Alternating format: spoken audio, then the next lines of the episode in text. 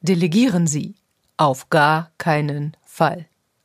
Herzlich willkommen zur Folge Nummer 13 des Gelassenen Führung gehen Podcast. Ich hörte davon, dass Delegieren eine zentrale Aufgabe von Führungskräften sei. Und wissen Sie was? Nicht selten hörte ich davon, dass es Schwierigkeiten damit gibt. Sapperlot.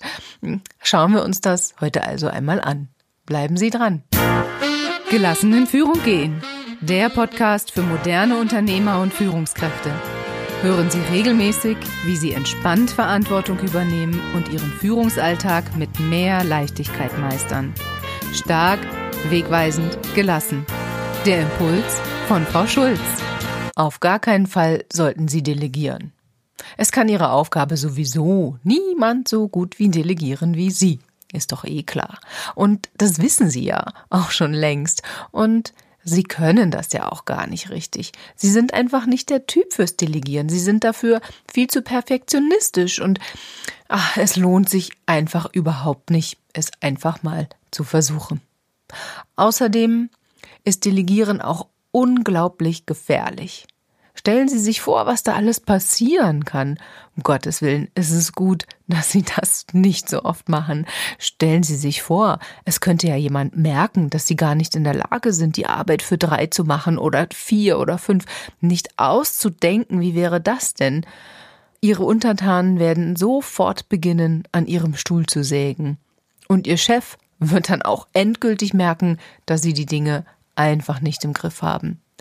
Außerdem ist die Gefahr auch viel zu hoch, dass sie tatsächlich komplett die Kontrolle über ihre gesamte Abteilung verlieren. Boah, was wäre da los? Und am allerschlimmsten ist es sowieso, etwas auszuprobieren, das man ja noch nie gemacht hat. Ein regelrechtes Wagnis einzugehen. Und dann, dann ist Delegieren ja auch noch sowas von anstrengend. Es kostet einfach viel zu viel Zeit und Energie. Bis sie erklärt haben, wie die Aufgabe ganz genau zu erledigen ist, boah, da haben sie das dreimal selber gemacht. Stimmt doch, oder? Ihre Mitarbeiter lernen ja auch nicht dazu. Also vielleicht muss man es ihnen beim ersten Mal noch ein bisschen genauer erklären, davon kann man ja ausgehen, aber beim zweiten Mal dann immer noch und beim dritten Mal können die es auch wirklich kein Deut besser. Davon bin ich überzeugt. Ich finde das einfach wunderbar, wenn jemand nicht delegieren kann oder will. Dann kann ich mich nämlich immer prima darauf verlassen, dass er oder sie all die Aufgaben ganz bestimmt erledigen wird und ich mich nicht darum kümmern muss. Ein weiterer riesengroßer Vorteil ist natürlich auch, dass Sie niemals über etwas anderes nachdenken müssen, also an die wirklichen Chefsachen zum Beispiel, da wo es dann wirklich knifflig wird wo Sie sich vielleicht eine Strategie für Ihre Abteilung überlegen müssen, ein Ziel, eine Vision formulieren. Da müssen Sie dann gar nicht ran. Dafür haben Sie ja schließlich keine Zeit. Oder womöglich gewinnen Sie dann auch noch Zeit dafür, Ihre eigentliche Führungsrolle zu übernehmen, Mitarbeiter zu motivieren und so weiter. Puh, nee, das ist wirklich ein großer Vorteil, wenn man sich erstmal eine ganze Zeit lang mit all den vielen anderen Aufgaben beschäftigen kann. Denn es ist ja so, der Vorteil davon, alles selbst zu machen, ist ja eben, dass man immer beschäftigt ist. Was wollen Sie plötzlich den ganzen lieben langen Tag machen, wenn Ihre Mitarbeiter ihren Job erledigen? Nee, da fällt mir tatsächlich wirklich nichts ein. Und am Ende vergessen Sie womöglich noch, wem Sie welche Aufgabe gegeben haben. Nein, nein, nein, das mit dem Delegieren, das lassen Sie mal lieber. Die Mitarbeiter sind sowieso zu dumm oder zumindest haben sie einfach den Gesamtüberblick nicht. Denen fehlt einfach der Blick für das Ganze und somit geht das schon mal auch nicht. Die haben auch gar nicht den, den Draht dann in die Etage darüber, in den Vorstand womöglich, so dass sie wissen könnten, worum es tatsächlich geht, was die Feinheiten in der Aufgabe sind und Höchstwahrscheinlich interessieren die sich auch gar nicht dafür. Und nein, nein, nein, nein, nein, es ist auch keine gute Idee, erstmal mit ganz kleinen Aufgaben vorsichtig anzufangen, quasi das Delegieren erstmal zu üben. Oh, wenn Sie nämlich alles selber machen, dann können Sie nämlich auch ganz wunderbar Multitasking üben. Das hält fit und jung, das Gehirn bleibt elastisch und so eine gesunde Portion Dauerstress hält sie ja auch wach, nicht wahr? Merken Sie was? Wenn ich an Delegieren und an Aufgabenverteilung denke, dann habe ich immer so ein Bild mit lauter kleinen Äffchen vor Augen, die am liebsten auf den Schultern des Chefs sitzen. Delegieren ist eben ein bisschen so, wie diese kleinen Äffchen, die dann auf meiner Schulter sitzen, auf der Chefschulter, auf die Schultern der anderen zu setzen. Ist natürlich gefährlich, weil was machen sie dann ohne die ganzen kleinen lieben süßen Äffchen? Die sind ihnen ja auch ans Herz gewachsen. Vielleicht haben sie sogar ihnen schon Namen gegeben. Oder wenn ein Mitarbeiter am nächsten Tag dann vielleicht zurückkommt mit seinem Äffchen und nicht genau weiß, was er damit machen soll, was frisst er am liebsten, wie viel soll der trinken?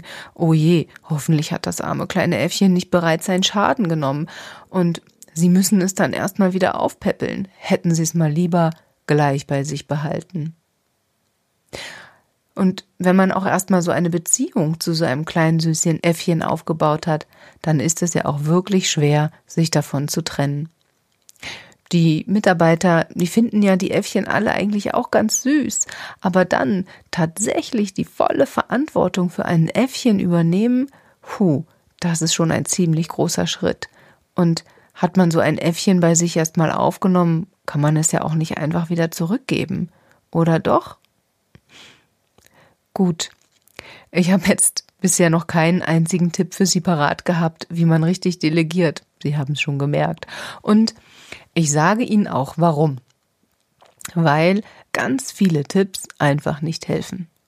Ratschläge, sagt man so schön. Ratschläge sind auch Schläge. Sie haben doch alles schon ausprobiert, oder? Oder zumindest ganz viel davon.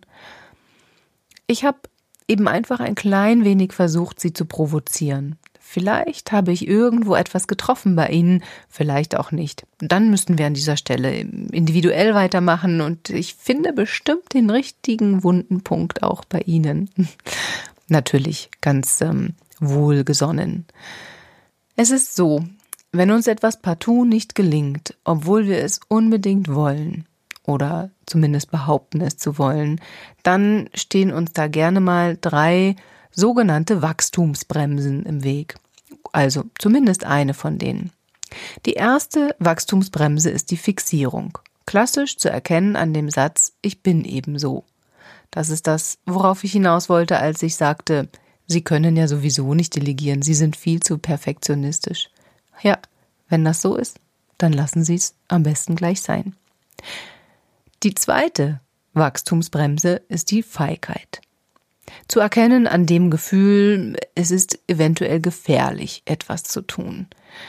Darauf wollte ich hinaus, als ich sagte, ui, etwas auszuprobieren, das man ja noch nie gemacht hat, ist ein regelrechtes Wagnis. Und dann, dann ist da noch die Faulheit. Sie kommt zum Tragen, wenn uns etwas einfach zu anstrengend erscheint. Wir haben die Aufgabe schon einmal erklärt und sie wurde nicht so, wie wir uns das vorgestellt haben, umgesetzt. Müssen es noch ein zweites Mal erklären, vielleicht noch ein bisschen weiter ausholen, vielleicht das große gesamte Bild erklären. Da ist es vielleicht doch lieber schnell selber gemacht. Wenn es Ihnen also womöglich seit Jahren nicht gelingt zu delegieren, dann fragen Sie sich doch einmal, bin ich vielleicht zu fixiert auf einen bestimmten Gedanken? Was denke ich wirklich über das Thema Delegieren? Oder bin ich etwa zu feige? Befürchte ich irgendwelche Konsequenzen? Oder bin ich tatsächlich ein kleines bisschen zu faul? Ist mir der Aufwand zu hoch? Dauert mir das Erklären zu lange? Weiß ich nicht so genau, wann ich das tun soll? Da muss ich sagen, es tut mir leid, aber Delegieren ist in fast allen Fällen tatsächlich zuerst mal eine Investition. Und dann, irgendwann, kommt auch mal die Ernte, ganz bestimmt. Wenn Sie sich diese drei Fragen gestellt haben, dann und vielleicht auch Antworten darauf gefunden haben, dann gehen Sie unbedingt möglichst liebevoll und humorvoll auch mit sich um. Übertreiben Sie die Gründe für Ihr Nicht-Delegieren mal so richtig baden Sie in Ideen, wie Sie alles noch viel schlimmer machen können. Sie werden sehen, je absurder es wird, desto leichter wird es Ihnen bald fallen, all Ihre Aufgaben fröhlich unter den Leuten zu verteilen. Naja, zumindest ein paar Ihrer Aufgaben ein bisschen fröhlich. Allgemeingültige Tipps zum Thema Delegieren finden Sie dann wie Sand am Meer in Büchern, im Internet, in vielen anderen Podcasts wahrscheinlich auch. Doch die Umsetzung, die Umsetzung ist eben immer der anstrengendere Teil. Und das ist auch der Teil, wo uns eine unserer drei Wachstumsbremsen im Weg steht. Ui, also, heute war ich ganz schön gemein. Nächstes Mal bin ich wieder lieb, versprochen. Hören Sie also unbedingt wieder rein. Mein Name ist Wiebke Schulz und ich bringe Sie gelassen in Führung. Erzählen Sie es überall weiter, damit alle etwas davon haben. Und worum es in der nächsten Folge geht, ehrlich gesagt, ich habe noch keine Ahnung. Aber es wird wieder hilfreich sein. Ich freue mich auf Sie. Bis dahin, Ihre Frau Schulz.